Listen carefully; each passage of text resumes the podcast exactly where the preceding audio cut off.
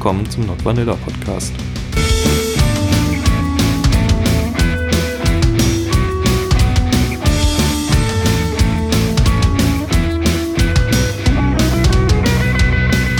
Herzlich willkommen, Konnichiwa, äh, Ole, Hosa. Wir sind heute nicht in unserem üblichen Aufnahmebereich, äh, sondern. Ich dachte, jetzt sagst du Studio und ich dachte so, oh Gott, wir haben ein Studio. Mm. Naja, die Küche ist nicht gerade ein Studio. ähm, sondern wir sind immer noch auf der in unserer Kinky Batcave der Kinky Kevin. Ja. Ähm, an unserem geheimen perversen Hideout. Und ähm, wir haben Lista und wir reden endlich über ein Thema, was ich schon wo ich Coco schon seit zig Folgen bequatsche, dass ich das ja. endlich mal machen möchte. Eigentlich sollte dieses Thema, wenn es nach Marc ginge, bestimmt schon zehn Folgen zuvor stattgefunden haben. Und ich habe gesagt, nein, wir müssen auf jemanden warten, der mehr Ahnung hat als wir. Und deswegen ja. ist Liz jetzt da. Das ist schön, dass ich heute da sein kann. Genau. Wir reden äh, heute über BDSM und äh, psychische Erkrankungen, weil es ganz gerne mal in Verbindung gebracht wird. So alle BDSMler haben da angeblich irgendwas. Ja, Knacks in der Kindheit. Äh, Knacks in der Trauma. Kindheit, Trauma, äh, irgendwas. Ähm, und Liz ist zwar keine Psychologin, aber ist doch eine Psychologin. Okay, Liz ist eine sie, sie promoviert nur gerade ja. ja, vielleicht magst du dich einfach kurz genau. vorstellen. Sag mal selber, was du bist. Ja, genau. Also ich bin tatsächlich Psychologin, zwar nicht mit ähm, Schwerpunkt auf klinischer Psychologie, aber natürlich ähm, lernt man das im Studium und ähm, genau. Ja.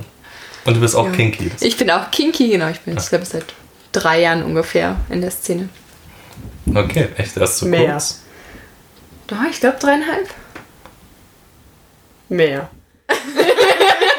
okay, vielleicht mehr. auch mehr. ähm, ja, vielleicht erstmal so ganz allgemein. Ähm, also BDSM wird ja oft, es haftet oft das Klischee an, alle BDSMler haben irgendeinen Knacks. Irgendeine Trauma, irgendeine Erkrankung. Die Eltern haben was falsch gemacht. Die Eltern haben was falsch gemacht, genau. Irgendwas ist schief gelaufen und deswegen sind sie BDSMler. Ähm, vielleicht erstmal, es gibt bestimmt irgendwelche Statistiken dazu, oder Liz? Ähm, ja, tatsächlich widersprechen sich die Studien da ein bisschen. Es kommt immer ein bisschen drauf an, aus welchem Hintergrund die kommen. Also wenn ähm, Leute die Studie gemacht haben, die viel mit BDSM zu tun haben, dann finden sie eigentlich immer, dass es sehr gebildete Leute sind, die sehr gesund sind und ähm, sehr offen. Wenn es eher aus einer Richtung kommt, die vielleicht so einen psychoanalytischen Touch hat, findet man eher ja, dass das irgendwie mit Kindheitstraumata zusammenhängt und ähm, stark mit Borderline zusammenhängt, zum Beispiel gerade bei weiblichen äh, Subs. Trauer keiner Studie, die du nicht selbst gefälscht hast. Ja, ne? genau. Also es ist sicherlich kein ganz eindeutiges Bild. Meiner persönlichen Erfahrung her ist es eigentlich eher so, dass die Leute nicht unbedingt mehr Erkrankungen haben, aber viel offener damit umgehen. Mhm. Und dass deswegen schnell das Bild entsteht, in der Szene hat jeder irgendwie einen Knacks, was mhm. aber nicht daran liegt, dass wirklich mehr Leute einen Knacks haben, sondern dass die Leute einfach offener sind und deswegen mehr darüber sprechen. Ja, ja das ist ein guter Punkt, weil äh, es wird allgemein auf Stammtischen oder auch auf Treffen einfach über Themen allgemein geredet, die im normalen Vanilla-Leben eigentlich nie angesprochen werden. Ja. Dementsprechend kommt es zwangsläufig irgendwann auch auf das Thema, einfach weil die Leute. Die Hemmschwelle ist viel niedriger. Ne? Ja, genau. Weil man hat ja also allein dieses sexuelle Thema ist ja für viele schon so komplett tabu tabuisiert und bis man mit seinem, ich sag's mal, normalen Vanilla-Freundeskreis mal zu dem Thema Sexualität in ernsthafter Form vordringt, ähm, braucht man sehr viel Zeit und diese Zeit überspringen wir einfach. Also wir sind quasi sofort in diesem intimen Bereich und deswegen ist der Schritt von, ich erzähle dir über meine intimste ähm, BDSM-Fantasie zu, ich erzähle dir, ähm, dass ich Depressionen habe, ist für uns super, super klein. Es ist für uns, glaube ich, auch einfach relevanter, weil ja. wir mit stärkeren Emotionen spielen, weil wir mehr Risiken eingehen auf der Ebene. Und dann ist es auch einfach wichtig, dass ich weiß, wo mein Gegenüber seine Schwachstellen hat. Das kann man vielleicht ja. in der Vanillebeziehung ganz gut überdecken und Partner merken jahrelang nicht. nicht. Sollte man nicht. nicht. Aber man kann es vielleicht besser. Ne? Partner ja. merken vielleicht gar nicht, dass äh, der andere depressiv ist. In einer BDSM-Beziehungen fällt es sehr schnell auf und dann ist ja. es halt auch wichtig, dass man damit offen umgeht. ja, dazu, also ich könnte jetzt nicht behaupten, das hängt nicht damit zusammen, einfach weil ich habe eine psychische Erkrankung. Äh, bei mir hat man die nach 21 Jahren, wo ich es habe, endlich festgestellt, was es ist. Nämlich ich habe eine sogenannte Dysthemie plus eine rezidivierende Depression. Gegenwärtig in der ähm, Schweregrad schwer. Ähm, ist momentan mehr oder weniger gut im Griff mit Medikamenten. Ähm, dazu komme ich dann gleich noch. Aber um gleich die Brücke zu schlagen zu dem, was wir vorher geredet haben, glaube ich, dass das dass daher meine BDSM-Neigung kommt. Du musst jetzt ganz kurz erklären, was das jetzt eigentlich im Klartext Ach so, bedeutet. Entschuldigung. Weil das hat also ja. niemand jetzt verstanden, außer er ist gerade Therapeut oder so. Okay, also äh, fangen wir bei dem ersten an. Also, ähm, wie gesagt, ich habe ja zwei Sachen gleichzeitig, also Doppeldepression sozusagen. äh, Checkpot. Ähm, eine Dysthemie ist eine, also korrigiere mich, falls ich falsch liege, aber es ist eine hoch äh, Form der Depression. Das heißt, äh, im Prinzip für mich ist es, ich habe dauernd Depression, aber nicht in so extremen Tiefs wie ein in Anführungsstrichen normal depressiver Mensch. Ähm, das heißt, ich bin zu jedem Zeitpunkt funktionsfähig. Ich kann meinem Alltag nachgehen, ich kann meinem Beruf nachgehen. Es ist nur nicht schön. Es ist überhaupt nicht schön. Es ist eigentlich sogar ziemlich furchtbar. Das ist zusätzlich habe ich die rezidivierende Depression. Das heißt, es ist eine normale Depression, die in so Zyklen kommt und geht. Das heißt, mir geht es mal schlecht und mal super schlecht. Ja, ich glaube, oh genau so hätte ich es jetzt auch beschrieben. Es ja. ist praktisch das normale Level äh, fünf Stufen nach unten geschraubt und dann noch mit so Ausschwüngen oder mit so, mit so Peaks nach unten sozusagen, oder? Genau, genau. So, so, kann man sagen. Und äh, tatsächlich ist es aber so, den, die rezidivierende Depression belastet mich überhaupt überhaupt nicht, wäre übertrieben gesagt, wenn sie da ist, belastet sie mich schon. Aber was ich viel schlimmer finde, ist die Dysthemie, weil ähm, stellt es euch so vor, ihr alle positiven Gefühle sind abgedeckelt. Ihr könnt die im Prinzip nicht empfinden. Es ist extrem schwierig, sich über irgendwas tatsächlich zu freuen, über Glücksgefühle zu empfinden. Ähm, und das dauerhaft. Ich habe die wirklich. Ich kann mich an keine Zeit erinnern, an der ich sie nicht hatte. Äh, es ging im Kindergarten vielleicht, wenn ich mich zurückerinnere, aber spätestens mit der Grundschule hat es schon angefangen. Und ich habe wirklich, äh, dadurch, dass es eine hocheffektive Form ist, dementsprechend ändert sich mein Verhalten nicht signifikant. Es ist also de facto fast unmöglich von außen festzustellen. Ähm, zumindest für einen Laien. Äh, und dementsprechend hat es echt bis zu meinem 21. Lebensjahr gedauert, bis ich einen totalen Zusammenbruch hatte und endlich zum in einem kurzen Moment des totalen Zusammenbruchs die Kraft hatte, zu meiner damaligen Freundin zu sagen, schlepp mich zum Arzt, egal was ich sage, in ein paar Stunden werde ich es nicht mehr können. Es mhm. ging einfach nicht. Also musste ich wirklich, ich war, also ihr müsst euch vorstellen, ich bin normalerweise ein relativ kräftiger Typ, 1,86 groß, mit einem Resting Bitch Face. Das heißt, ich sehe die ganze Zeit so aus, als würde ich jeden, jeden umbringen wollen, obwohl ich nur gerade vor mich hinträume. Aber da saß ich wirklich, da war ich ein kleines Häufchen Elend, das beim Arzt saß, gezittert hat wie Espenlaub und geheult, Rotz und Wasser. Ich habe keinen Ton mehr rausbekommen, aber es war gut, es war notwendig. Ich habe dann Hilfe bekommen, ich habe einen Notfalltermin bekommen bei der, ich wechsle immer, wer ist die Medikamententante, wer ist die Sprachtante? Psychiater sind die mit den Medikamenten. Okay, Psychiater. Psychotherapeuten, die die nur reden. Okay, äh, Notfalltermin bei dem Psychiater da, der Hausarzt hat mir schon Medikamente gegeben. Äh, beim Psychiater wurde ich dann nochmal besser eingestellt. Ich habe Medikamente bekommen, damit ich schlafen kann. Ich habe Medikamente bekommen, damit ich morgens, damit ich einen Antrieb empfinde, damit ich normal funktioniere wie ein normaler Mensch. Und ich kann es jedem nur empfehlen, egal wie schwer es ist, sucht euch Hilfe, geht zum Arzt, ihr müsst vor den Medikamenten keine Angst haben. Ich habe nur positive Erfahrungen mit den Medikamenten gemacht. Klar, sie können Nebenwirkungen haben. Bei mir ist zum Beispiel, ich habe extrem zugenommen. Also extrem heißt 20 Kilo. Äh, aber ganz ehrlich, scheiß drauf. Weil hm. Lieber nehme ich von mir aus auch 50 Kilo zu, als dass ich mich demnächst von einem Zug werfe, weil es mir so scheiße geht. Ja. Und äh, auch ich hatte brutalste Augenringe. Und als ich zum ersten Mal die Medikamente genommen habe, habe ich erstmal festgestellt, wie sich ein ausgeschlafener Mensch fühlt. Ich wusste es nicht. Ich habe ich hab erst dann festgestellt, dass ich nie in meinem Leben ausgeschlafen war. Und es war so befreiend und so angenehm. Also im Nachhinein beiße ich mir den Arsch, dass ich nicht früher zum Arzt gegangen bin, mhm. weil das hätte alles nicht sein müssen. Wie glaubst du, ähm, hat dich das, also hat dich das verändert? Hat es dein Leben irgendwie, also natürlich, es geht dir jetzt besser dadurch, du bist besser eingestellt, du kommst morgens raus, du kommst abends ins Bett, du kannst schlafen. Ähm, hat es sonst irgendwas an deinem Leben, also quasi am Ablauf deines Lebens geändert? Ja, definitiv. Also ich bin, äh, vorher war ich wirklich äh, eher wie so ein Roboter, der halt funktioniert hat. Der hat seinen Tagesablauf abgehakt, aber mehr auch nicht. Ist ins Bett und am nächsten Tag wieder aufgestanden, um wieder in Arbeit zu gehen. Seitdem ich die Medikamente nehme und mir es tatsächlich gut geht, ist meine Kreativität explodiert.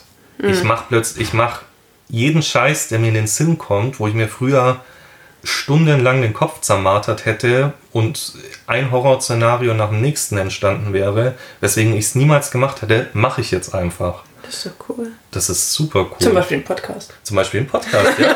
das, das wäre nie möglich gewesen, wenn ich die Medikamente nicht nehmen würde. Und äh, ich kenne auch Leute, die auch Dep an Depressionen leiden, die diese Medikamente partout ablehnen, wo sie sie noch nie ausprobiert haben zumindest. Und ich verstehe es nicht. Ich verstehe es beim besten Willen nicht. Weil die quälen sich durch, die sind dauernd fertig, die kommen nie raus aus dieser Spirale, die wollen partout diese Medikamente nicht nehmen. Und wie gesagt, es ist meine Meinung, aber die könnten, diese Medikamenten könnten jede Nebenwirkung haben von mir aus. Ich würde sie trotzdem nehmen, einfach weil es Lebensqualität gibt. Es ist Lebensqualität, ja. ja. Die hatte ich vorher nicht. Und ich mache jetzt so viele Sachen, ich mache alles, worauf ich Lust habe. Ich habe einen ganzen Urlaub nach Japan geplant, alleine Langstrecke, Hotel, alles einzeln geplant. Das wäre vorher nie möglich gewesen, weil ich mir jedes Horrorszenario ausgemalt hätte. Würdest du jetzt sagen, dass du jetzt schon positive Gefühle fühlen kannst? Ja, also es ist bei weitem noch nicht weg. Wie gesagt, ich bin immer noch auf der Stufe schwer. Mhm. Ich nehme immer noch viele Medikamente und ich habe immer noch äh, schlimme Phasen, aber ich habe mittlerweile auch gute Phasen. Das heißt, Ziel ist es, irgendwann die, die Medikamente runterzufahren auf einem moderates Level? Ja, also schwierig. Also das kann man halt vorher nie wissen, nie sagen und äh, um ehrlich zu sein, gerade bei der Dysthemie, ich hatte die so lange, ich glaube auch nicht, dass die jemals so weit weggehen wird, dass ich auf die Medikamente tatsächlich verzichten kann oder dass es so weit runterfahren okay. kann. Ja. Aber dass sich zumindest ja. diese Schweregradeinstufung ändert, das wäre ja sehr wünschenswert. Das wäre wünschenswert, aber auch das ist, äh, es ist ja das Problem bei Depressionen, keine ist wie die andere. Also das kann man wirklich vorher überhaupt nicht sagen. Hm. Und äh, es ist auch so, gerade die Dysthemie, sie hat ja auch keinen Auslöser, an dem man arbeiten ja. kann. Sie ist einfach da. Das ist chronisch halt quasi. Ja, es ist ja. im Prinzip chronisch. Ja letztendlich eigentlich eine Art, ähnlich wie eine Stoffwechselerkrankung. Das Gehirn stellt halt zu ja. wenig Serotonin zum Beispiel her und wenn sich das nicht normalisiert, dann wird das halt einfach dauerhaft zu wenig sein. Also ja. Von dem her, also es gibt wohl eine kleine Chance, dass sich mein Gehirn an durch dieses medikamenteninduzierte erhöhte äh, Serotonin. Serotonin und Dopamin ist je Dopamin, nachdem Also diese ganzen genau. Botenstoffe aushält, dass es sich dann ein bisschen umbaut und anpasst mhm. und die vielleicht irgendwann selber in einer ausreichenden Menge produziert. Aber das ist halt in den Sternen lesen, also okay. also das kann man nicht sagen. Okay, Frage. Ja, ja also, genau. Wie, wie würdest du denn den, den Wechsel beschreiben, jetzt wo du Medikamente nimmst, in Bezug jetzt auf dein Spiel oder ha. auf deine Kinks? Sehr gut, die gleiche Frage wollte ich auch fragen. Genau, ja. da wollte ich nämlich auch drauf kommen. Also es war tatsächlich so, fangen wir vielleicht bei der Anfangsfrage an, denke ich, dass das irgendwas mit meiner BDSM-Neigung zu tun hat. Ich glaube nein. Also ich mhm. glaube nicht, dass meine BDSM-Neigung aus meiner Depression entstanden ist, einfach weil es gibt keinen Zusammenhang, keinen sichtbaren. Ja, vor allem, du könntest ja, also man, wenn man, wenn du, weißt du, wenn es nur Sub wärst und man sagt dann irgendwie, ja, ich hatte es, du hast dich so an das, dass es dir schlecht geht, gewohnt oder so, das könnte man das irgendwie hinbiegen, aber du bist ja Switch und noch nicht mal wirklich äh, im klassischen BDSM-Spektrum unterwegs, sondern eher so in den ganzen Abnormalitäten. Ja, Also, Also es ist, mir fällt keine Verbindung ein, die ich da herstellen könnte. Insofern, also glaube ich nicht, dass meine BDSM-Neigung von da kommt, aber meine BDSM-Neigung hat mir dabei geholfen, es zu verarbeiten.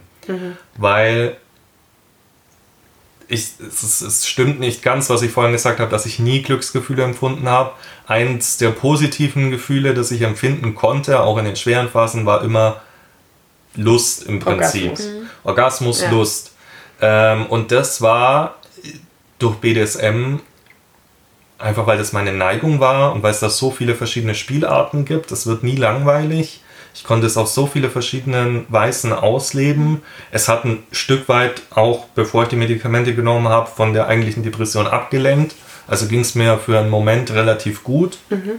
Ähm, und ja, aber auch da war dann das Problem, man überdenkt viel, man traut sich nicht mit jemandem drüber, mit einem Partnerchat zu reden, was man möchte, weil man sich so viele Gedanken drüber macht. Ähm, aber jetzt, seitdem ich die Medikamente nehme, bin ich da auch viel, also gehe ich viel lockerer an die Thematik ran. Ich, ich sag einem, also jetzt, ich bin ja mit Sarah zusammen, da habe ich auch von Anfang an klipp und klar alle Karten auf den Tisch gelegt, alles gesagt, Ja. worauf ich stehe. du Äh, gehst ja auch sehr offen damit um. Also mir hast du es auch sehr früh erzählt. Ja, eben. Und das, das, das wäre aber auch nicht möglich, wenn ich die Medikamente nicht nehmen würde, glaube ich, weil das dann überdenkst du zu viel, ah, was denkt die Person jetzt von mir, wenn ich äh, das erzähle und also tausend Gedanken, die Ja. einem im Kopf rumgehen. Das ist halt alles weg, seitdem ich, also nicht komplett weg, aber sehr viel reduzierter. Das Seit, heißt, du gehst auch offener mit deinem Kink um? ja, ich gehe auch offener mit meinem Kink um und ähm, natürlich habe ich auch viel mehr Energie übrig, um das auch auszuleben. Ja. Ähm, tatsächlich, was man vielleicht noch erwähnen sollte, ist äh, Medikamente und Nebenwirkungen. Ähm, ich habe auch die Nebenwirkungen, also nicht nur, dass ich zunehme, sondern es ist auch mein Sexualtrieb ist ein bisschen vermindert. Allerdings bin ich mir da nicht ganz sicher, ob das mit an den Medikamenten liegt, die können diese Nebenwirkungen haben, oder an den Phasen der Depression. Auch die können diese Ja. Symptomatik haben. Meine Vermutung ist eher die ähm, Depression, weil äh, wenn ich gerade nicht in diesem rezidivierenden Tief bin, sondern eher in einem Hoch, habe ich auch einen Sexualtrieb und ein Lustgefühl.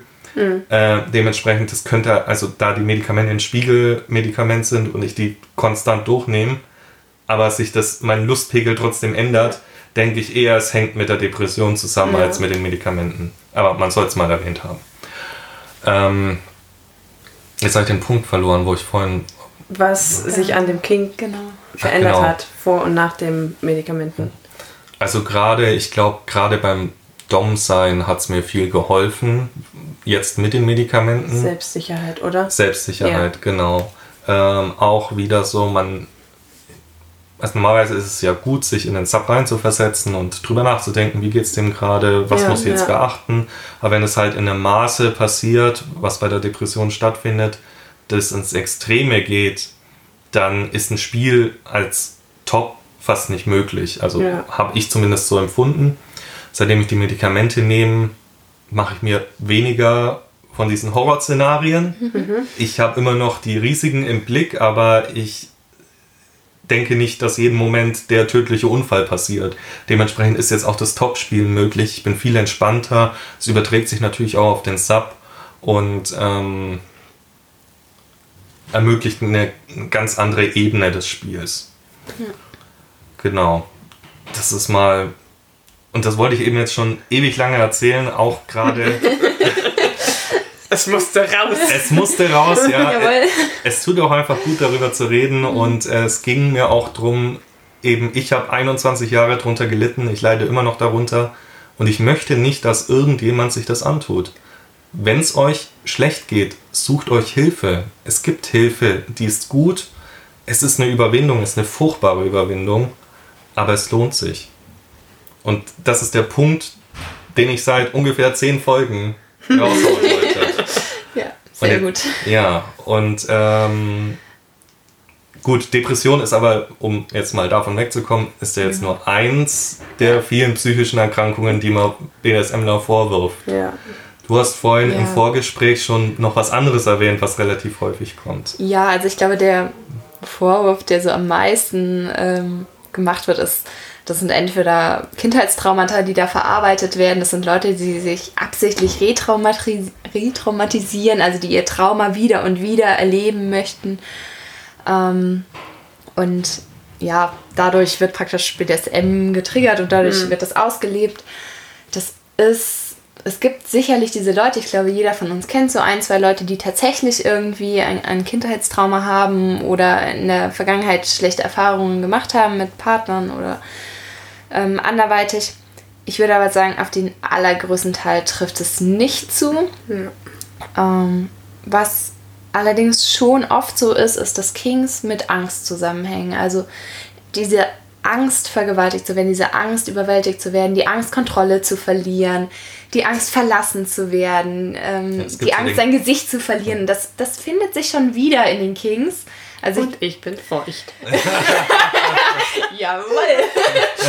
genau, also das ist sicherlich ein Punkt, ähm, der ist da. Aber ich finde persönlich, dass es auch einfach eine sehr konstruktive Art und Weise ist, mit Angst umzugehen und sie sich auch bewusst zu machen. Weil Ja. jeder Mensch hat Ängste und manche Und man kann es ja halt ein differenzieren. Also, Genau. weißt du, ich kann ja sagen, okay, ich möchte die Illusion haben, vergewaltigt zu werden, aber ich befürworte ja deswegen Vergewaltigung nicht oder möchte geschweige denn eine echte Vergewaltigung wirklich Ja. erleben und, oder bringe mich absichtlich in die Gefahr irgendwie, keine Ahnung, gehe nachts allein durch den Park extra an den, keine Ahnung, Gangs vorbei oder weiß Ja, ich genau. nicht. Also ich glaube, wenn es an Ähm. dem Punkt ist, dann sollte man sich wirklich Sorgen machen. Also, Genau, dass ja. Die eigene Person da gefährdet wird, dann Ja. sollte man mit jemand Professionellen darüber sprechen. Aber ich glaube, das ist ja gerade der Reiz daran. Das ist, man möchte die Gefahr so real wie möglich erleben, mit der hundertprozentigen Sicherheit, dass sie nicht echt ist. Ja. Also das macht, das macht glaube ich, so das Ja, aus. Das macht den, den Kick aus, Adrenalin. Genau. Ein bisschen. Was natürlich schon auffällig ist, ist, dass, ähm, wobei ich halt nicht weiß, ob das eben daran liegt, dass es wirklich mehr von ihnen in der BDSM-Szene gibt oder ob sie eben einfach nur offener damit umgehen. Stichwort Borderline. Das ist ja so das gängige Klischee, so Genau. alle BDSMler sind Borderliner, beziehungsweise oder viele. Und die machen das ja nur, weil sie damit äh, quasi selbstverletzendes Verhalten auf jemanden anderen übertragen können quasi und der sie dann für sie stellvertretend verletzt und sie dann halt diesen Schmerz führen. Ähm, schwieriges Thema. Ja, genau. genau, also es ist, es ist ein sehr, sehr schwieriges Thema. Sicherlich, ja, BDSM bietet, glaube ich, viel, was Borderliner brauchen. Also, Nähe, Distanz.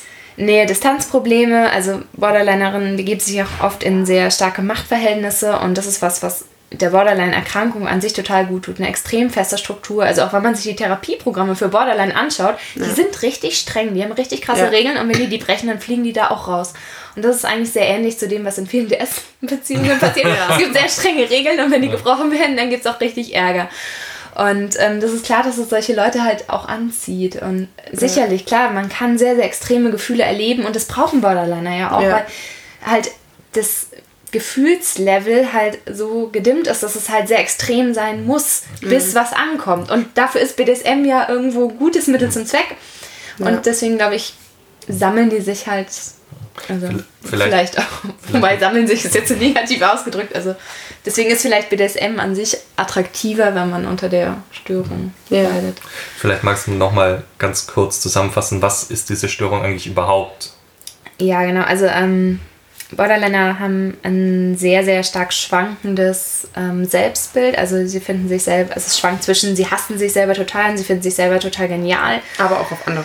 Genau, auch Ja. auf andere, also auch in Beziehungen. Das heißt, es reicht so vom Glorifizieren, wow, du bist der krasseste Mensch der Welt, ich liebe dich über alles. Ähm, bis zum nächsten Moment kann es total umschlagen in ähm, ich hasse dich und ähm, Genau, das ist eigentlich so dies, die Kernsymptomatik von Borderline. Mhm. Und Also Emotionsregulationsstörung. Mhm, Okay. Ja, also es ist ein schwieriges Thema auf jeden Fall. Ich glaube, es lässt sich nicht so zu 100% beantworten. Vor allem, es gibt natürlich, also für alle, es ist, man kann nicht sagen, alle Borderliner stehen auf, auf BDSM. Meine Schwester hat zum Beispiel Borderline und die kann mit der ganzen Thematik gar nichts anfangen. Also ich habe das der mal erzählt und sie war so, was, du? Äh, äh, und, und dann habe ich so mal vorsichtig nachgefragt, so, ja, und wie ist das so bei dir? Ja, nee, ganz, ganz kuscheln. Also, also die ist, äh, die braucht nur Kuschel. Also so je zärtlicher, desto besser. Ähm, also es gibt natürlich auch die komplette andere Richtung. Also man kann das halt nie verallgemeinern. Man kann auch nie sagen, ähm, BDSMler haben alle ein Trauma oder alle, die ein Trauma haben, rutschen schneller in die BDSM-Schiene oder sowas. Das ist so unglaublich individuell. Also vielleicht mal, habt ihr beiden irgendeine psychische Erkrankung? Nee. Nicht wirklich. Also, wenn man es suchen würde, würde man bestimmt in meiner Kindheit äh, Themen finden, die eventuell dazu, keine Ahnung, wenn man genug drin rumstochert, dazu geführt haben könnte. Aber sind wir mal ehrlich, Aber- ich glaube, ich kenne keinen Menschen, bei dem das nicht so wäre. Eben. Ja, also, Aber es gibt ja einen Unterschied zwischen, da könnte hm, eventuell mal irgendwas vielleicht ja, es gewesen ist sein. eigentlich Ja. ganz einfach. Wenn Ja. es einen nicht belastet, nicht stört und im Alltag nicht einschränkt und auch das persönliche Umfeld im, Eintref also im Alltag nicht beeinträchtigt wird dadurch, dann ist es keine psychische Erkrankung. Also ja. Und es ist, also, ja, wie gesagt, jeder reagiert ja auch auf gewisse Dinge unterschiedlich. Der eine, der war, keine Ahnung, der hat, wurde aus Versehen, hat er sich mal, keine Ahnung, im Klo eingesperrt und kam da zwei Stunden nicht raus und hat geschrien als Kind und dann entwickelt er dadurch Platzangst und wird klaustrophobisch. Und der andere, dem passiert das Gleiche und der sagt halt, who cares, jetzt bin ich draußen und hat gar nichts davon. Also ein und dasselbe Ereignis kann bei verschiedenen Menschen einfach so unterschiedlich wirken. Und ich, also ich, ich finde, man lehnt sich auch sehr stark aus dem Fenster, dass, dass man sagt, dieses Ereignis ist, weil du das tust. Also, Ja. und das ist dann zehn Jahre später. Ja, das wird oft gerne so in der biografischen Arbeit gemacht, weil es halt so schön ist. Ja. Es ist so einfach. Die Leute haben ein Problem, sie sind wirklich belastet und dann finden sie eine Erklärung dafür. Und ob die dann letztendlich stimmt oder nicht, das Ja. ist für den Betroffenen dann letztendlich irgendwie fast egal, weil der hat eine Erklärung für seine Störung und damit geht es ihm besser. Ja. Und es ist halt nicht fair, wenn man das für andere Leute tut. Ja. es steht auch niemandem zu, das für andere Leute zu tun. Und das ist, glaube ich, das, wo man wirklich aufpassen sollte. Auch wenn ihr irgendwie Kontakt habt mit BDSM-Lern, bitte unterstellt ihnen nicht, dass sie Ja. irgendwelche schlimmen Sachen erlebt haben in der Kindheit oder dass sie irgendeine Störung haben und deswegen auf SM stehen. Genau. Das ist. Ähm, Und auch cool. andersrum natürlich, wenn ihr jetzt jemanden kennt, der Borderliner ist und halt BDSM-Neigungen hat. Ah ja, du bist in der BDSM-Szene, weil du hast ja Borderline. Ist ja klar. Hm. Oder wenn ihr jemanden kennt, der eine psychische Erkrankung hat, ihm nicht einfach unterstellen, er sei BDSMler. Ja, genau. Oder es vorschlagen. Ja. Oh nee. Wir wurden auch nicht äh, sexuell missbraucht in der Kindheit. Das ist auch so ein Vorwurf, der Ja. immer wieder kommt, dass wir in der Kindheit sexuelle Gewalt erfahren hätten auf irgendeiner Form. Ähm, ich Das- kenne, ich glaube, keine Person, auf die das zutrifft in der Szene. Jedenfalls keiner, von der ich das wüsste. Ne, ich glaube ich auch nicht. Ich auch nicht.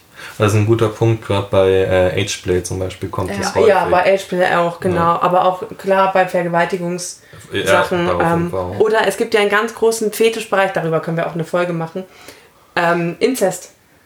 Stimmt. Ja. Es gibt einen ganz großen Fetischbereich Inzest. Es gibt 10.000 Pornos über ähm, Inzest. Ja, so Daddy, Also, Daddy ja, Girl Geschichten und Daddy so Sachen. Girl ne? oder auch die Mutter mit der Tochter Ja. und also haben die dann, wurden die alle von ihrem Vater sexuell missbraucht oder von der Mutter? Ich glaube halt nicht. Also, und es wäre auch falsch, dem einfach das so zu unterstellen. Also, wer ist man denn, dass man Einfluss nimmt auf die Biografie eines anderen und dann auch noch Schlüsse zieht, die im allerwahrscheinlichsten Fall falsch sind?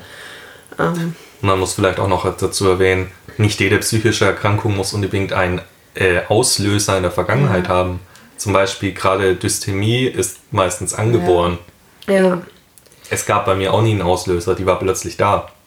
Was ja, eine schön, was ja ein schöner Triumph für uns ist, eigentlich für die ganze Szene, ist ja die Änderung von dem ICD-10 Ja. auf den ICD-11, Genau. weil da nicht mehr, ähm, also früher war Sadomasochismus als psychische Störung in, also es gibt quasi ein Register, wo alle psychische Störungen aufgelistet Ja, sind. alle, alle Erkrankungen. alle, genau, alle, alle, ja, also alle auch körperliche Genau, Beschwerden. auch das Schnupfen und sonst was. Ähm, und da stand eben auch ähm, Sadomasochismus drin. Ähm, die Neuerung, Stand also da nicht auch Schwulsein drin oder so? das ist gestrichen worden, das glaube ich. Ah. Da sind die schon schneller Ja. als wir. Ja. Okay. Aber im neuen ICD-11 steht das jetzt auch nicht mehr drin, beziehungsweise das Einzige, was noch drin steht, ist, glaube ich, krankhafter Sadismus genau. und äh, so Sachen wie Sodomie, ähm, Nekrophilie, Nekrophilie, Pädophilie ist. Pädophilie, genau. Also, so Also, Sachen, die einfach. die auch von Gesetz wegen Ja. verboten sind, einfach. Ähm, Wobei es auch ein interessantes Thema ist. Wir haben äh, ja schon, jetzt schweifen wir ein bisschen ab, aber deswegen machen wir ja einen Podcast. äh, wir haben schon öfters Privacy-Runden gespielt. Das ist immer sehr aufschlussreich. Also müsst ihr euch so vorstellen, ist eine anonyme Fragerunde, der man dann aus einer Gruppe von, keine Ahnung, zehn Leuten einen guten Durchschnitt über Dinge kriegt. Äh, keine Ahnung, wer steht auf Leichen. Und Dann hat man drei Ja's und man weiß zwar nicht, von wem es ist, aber man weiß von zehn Leuten, drei Stück stehen Wobei die drauf. Kingster sich meistens danach melden und sagen, Ja. ich war's und dann weiter diskutieren. dürfen so, Ja. wir müssen drüber reden. Fragen sie, warum haben wir das genau anonym gemacht, aber okay. Aber äh, es ist immer ganz gut, weil dann Ja. die Hemmungen fallen, weil man sieht, aha, noch drei andere Leute. Ja, genau. Ja. ähm, aber auf jeden Fall ist es immer erstaunlich, wie viele Fantasien in solchen Extremrichtungen da sind bei Leuten, die eigentlich relativ normal sind. Ja. Also ich würde auch nicht sagen, nur weil jemand, keine Ahnung, weil jemand eine latent so viele Neigung hat oder eine latent nekrophile Neigung, dass er gleich krankhaft ist, weil dann müsst ihr auch sagen, jeder mit einer Vergewaltigungsfantasie diese, ist krankhaft. diese Idee ist ja schon längst überholt. Also es gibt ja auch jetzt mittlerweile schon ganz viele so, so Hilfsprogramme für Leute, die eben feststellen, sie haben pädophile Neigungen. Ja. Ähm, heißt, glaube ich, kein Täter werden. Und da, da sagen die halt auch ganz klar, allein die Fantasie zu haben, ist nicht strafbar. Ich das glaub- macht dich nicht krank. Nur dieses Ja. damit umgehen und das eben Es ist, nicht ausleben zu können. es ist auch immer eine Frage, wie fokussiert diese Fantasie ist. Also ich glaube, Ja. ähm, wir haben sehr, sehr viele Fantasien. Wir sprechen viel über Fantasien, entwickeln auch ständig Ja. neue Fantasien, auch dadurch, dass wir uns so viel darüber austauschen. Ähm, und das Entscheidende ist wohl, bin mir jetzt nicht hundertprozentig damit sicher, aber ich meine, ich habe es in meiner Dokumentation gesehen, das Entscheidende ist wohl vor allem die Fantasie, auf die man letztendlich kommt. Also wenn man masturbiert, kann man verschiedene Fantasien durchlaufen und was sehr Achso, du meinst, kommt im Sinne von Orgasmus. kommt im Sinne von seinen Orgasmus Ja, okay, hat. okay. Genau.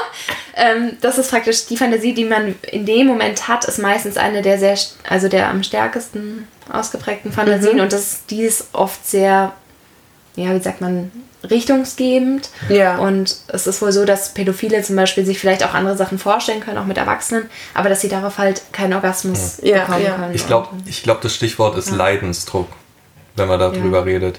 Wenn, äh, keine Ahnung, wenn ich, gut, Kinder ist immer ein sehr krasses Thema, aber keine Ahnung, bleib mal bei der Nekrophilie. Wenn ich da ab und zu eine Fantasie, finde ich weniger krass. Finde ich weniger krass. Okay. Ähm, wenn jemand ab und zu mal sich vorstellt, er vögelt eine Leiche und dazu von mir aus auch masturbiert und kommt, aber er keinen Leidensdruck dahinter hat, dass er das jetzt unbedingt in der Realität machen muss, weil es ihm sonst schlecht geht, Eben, ja. dann finde ich nicht, dass das, ähm, dass das eine ernsthafte Störung ist. Weil äh, gerade Wenn sich derjenige dadurch nicht beeinträchtigt Eben. fühlt, pff, denken kann jeder, was er will. da Also sind wir eben. wieder bei dem Und Punkt. Das ist ja. auch eine Gesellschaftsfrage. Also wenn man sich anschaut, was in Domina-Studios in den USA passiert, die haben äh, Nazi-Sessions Ja. mit richtigen SS-Uniformen. Also jemand Deutsches würde, würde durch die Decke gehen, würde sagen, das kannst du nicht machen, ich Ja. zeig denjenigen an. In den USA ist das völlig okay. Ja. Also das ist halt auch so eine Frage, wo man aufwächst und in, vielleicht ist es in einer anderen Gesellschaft durchaus in Ordnung, nekrophile ähm, Fantasien zu haben. Also, ja, äh, um jetzt, so, ich hatte noch einen Punkt vorhin, auf den wollte ich eigentlich hinaus, bevor wir wieder abgeschweift sind. Nämlich, äh, Privacy habe ich in äh, SMler-Runden gespielt und in Vanilla-Runden. Das Interessante dabei war, dass die Vanillas perverser sind. rein von den Extremfantasien haben wir bei den Vanillas viel mehr Ja-Antworten bei so Sachen wie Sex mit Tieren. Sex mit Tieren, Kinder, Nekrophilie, äh, Amputationen und alles, was verboten ist, Mord. Wir hatten dann eine sehr ausführliche Diskussion, ob man lieber der Schlitzer oder der Geschlitzte ist. Ähm, bei Vanillas waren da viel mehr Leute dabei als bei den BDSM-Lern. Das fand ich irgendwie faszinierend. Hast du eine Idee, warum das so sein könnte? Ich denke, dass. Äh, nee, eigentlich habe ich keine Idee. es wäre mal ein interessantes Studienthema, finde ich. Also würde ich Psychologie studieren, würde ich darüber eine Arbeit schreiben. Aber ja, das, das fand ich eben sehr interessant. Verrückt. Ja. Tja. Nö, ähm, habt ihr noch was, was ihr gerade besprechen wollt? Hast du noch was? Möchtest du noch was Möchte sagen? ich noch was sagen? Wolltest du schon immer mal was sagen, was die ganze Welt hören was soll? die ganze Welt hören soll? Hm. Es gibt sehr wenig gute Forschung ja. zum Thema BDSM. Es ist oft sehr gefärbt. Also es gibt so diese Richtung, die so aus so einer katholisch angehauchten Ecke kommt. Oder Psych BDSM ist böse, böse. Genau, BDSM ist böse, böse, oft auch gern so ein bisschen psychoanalytisch mit äh, Mhm. die Kindheit wird aufgerollt und es wird nach irgendwelchen Ereignissen gesucht, die das dann, die diese furchtbare Störung auslösen. Und es gibt so die Forschung, die von den SM-Lern selber gemacht wird. Also Um, um meistens. so ein bisschen mit Klischees aufzuräumen. Ne? Ja, genau, mit Klischees aufzuräumen, ist es meistens methodisch nicht der Burner. Mhm.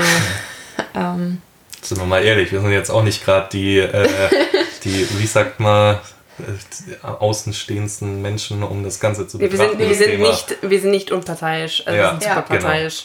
Genau. ja, klar, wenn ich diese Aber- Studien lese, denke ich auch, nein, so ist es nicht, weil ich persönlich es nicht so empfinde. Das ist Ja. klar, ne? Kommt man nicht raus. Die Studie mit der Masturbation mit Subs. Oh ja, Die müssen genau. wir jetzt. Oh ja, die müssen wir noch erzählen. Weil die stimmt nämlich. Ja, die stimmt. Die, wir haben sie bestätigt an einer Stichprobe von 15 Leuten oder so. Mittlerweile mehr. Mittlerweile mehr, okay, vielleicht 20 oder 30. Naja, ja, genau. Es gibt ähm, eine Studie, die besagt, dass ähm, man dann, vor allem, also es bezieht sich leider vor allem auf Frauen, die Herleitung für Männer ist ein bisschen nicht so gut. Also für, genau, für Frauen. Warum sind Frauen submissiv? Da gibt es eine Theorie, die sagt, ähm, dass das mit der Art und Weise zusammenhängt, wie man masturbiert. Und zwar sagen die, dass ähm, es verschiedene Art und Weisen gibt, dass man zum Orgasmus kommt. Und eine davon ist, dass man sich innerlich sehr anspannt. Und ähm, wenn man also, warum auch immer, auf diese Art und Weise masturbiert, dann ähm, entsteht wohl die Fantasie, dass man sehr harten Sex hat oder dass man zum Beispiel auch beim Sex gefesselt ist.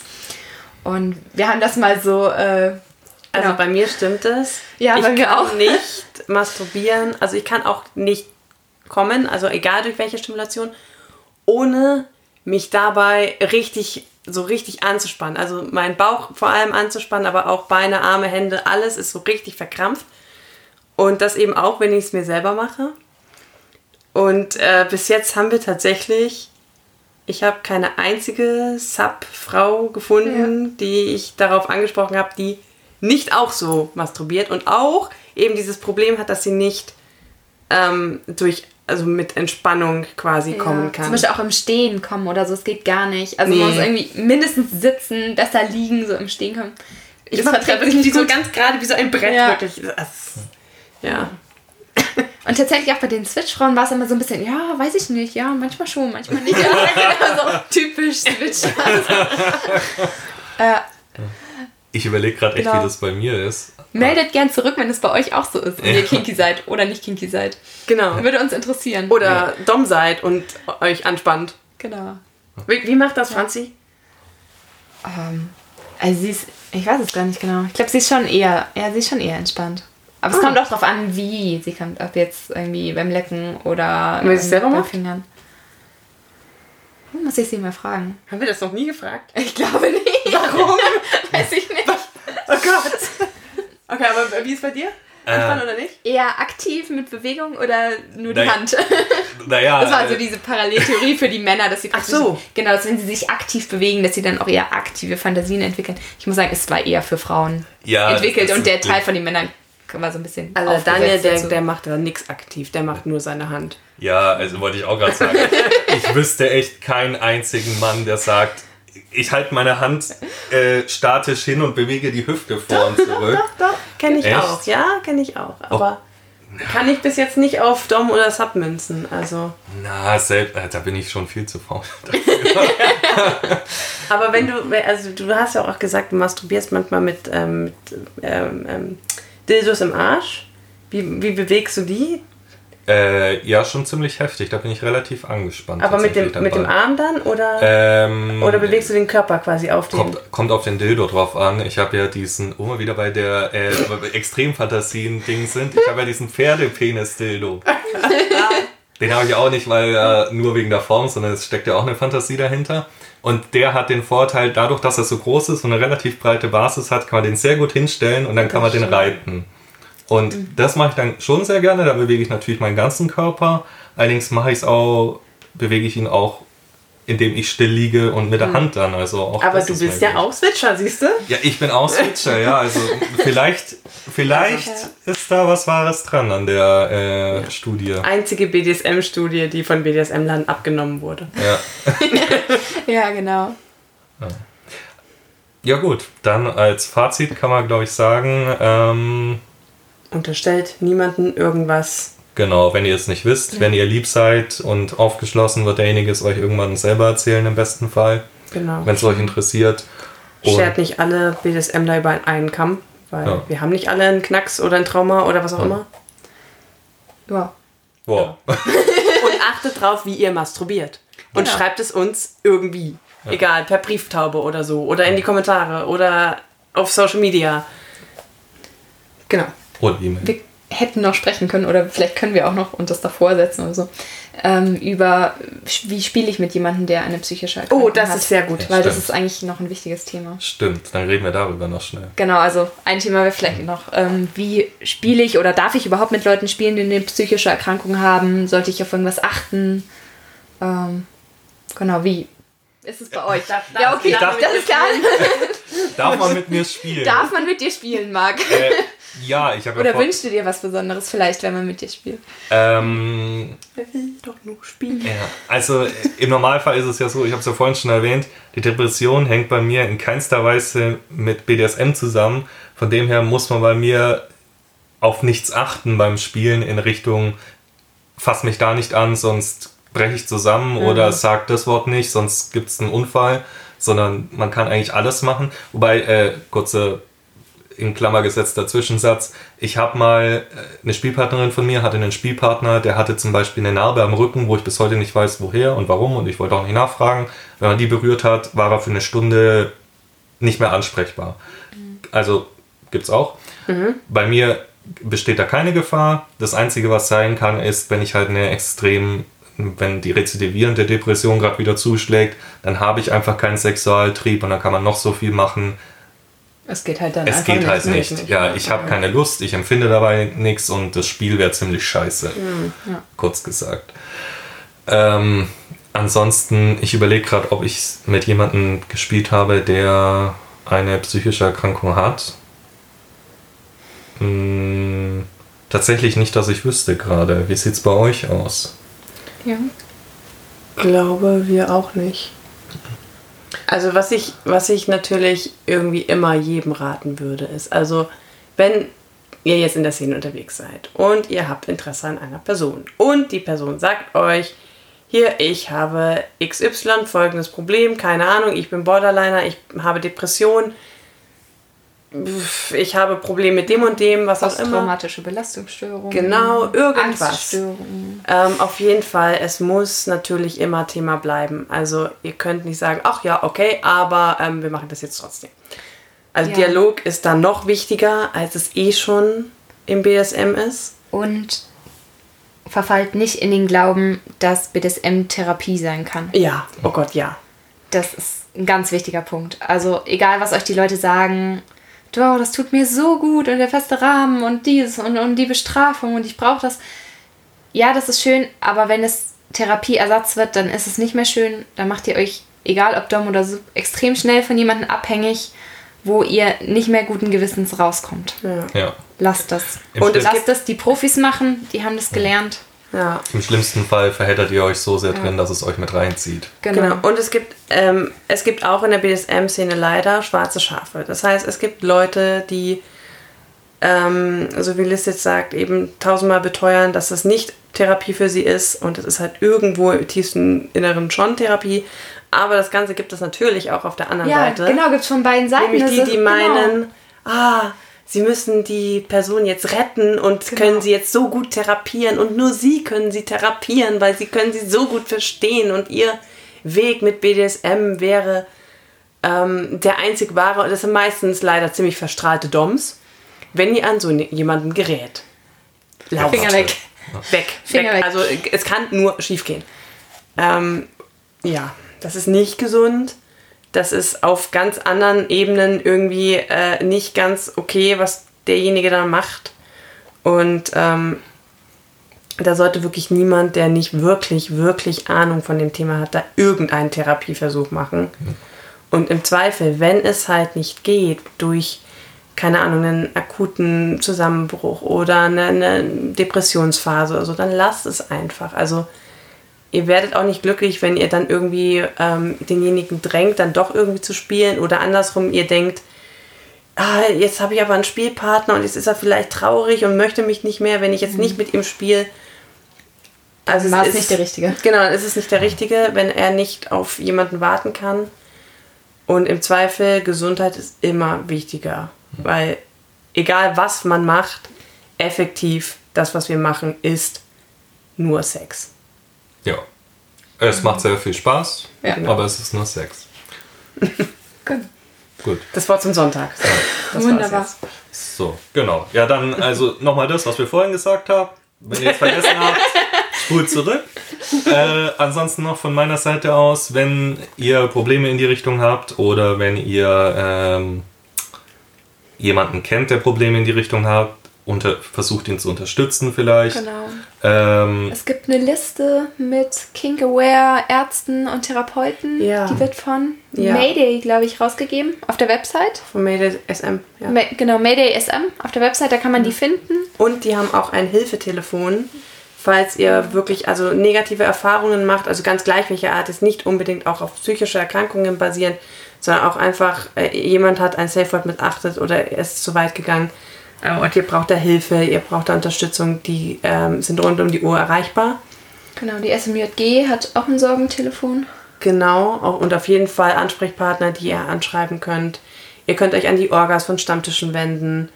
Ähm, also ihr bekommt da durchaus Hilfe. Auch, wenn ihr noch nicht auf dem Stammtisch wart, könnt Ja. ihr trotzdem Genau. hingehen. Genau. Genau. Ähm, ansonsten scheut euch nicht, zu einem Hausarzt zu gehen. Ein Hausarzt ist immer die erste Anlaufstelle. Der vermittelt euch dann im Zweifelsfall weiter, gibt euch vielleicht schon mal Medikamente mit. Die, äh, vielleicht noch kurz dazu, die Medikamente, die Antidepressiva wirken nicht sofort. Das ist keine Kopfschmerztablette. Ihr werft die nicht ein und euch geht's dann gut, sondern die sind ein Spiegelmedikament. Das heißt, die brauchen circa drei Wochen, bis sie sich aufbauen. Das heißt, gerade in der Phase, wenn es euch zum Beispiel gerade sehr, sehr schlecht geht, ist es wichtig, mit einem Arzt in Verbindung zu bleiben, bis die Medikamente Betreuung. wirken. Genau. Und auch wenn die Medikamente wirken, noch mit einem Arzt in Verbindung bleiben. Ähm, genau.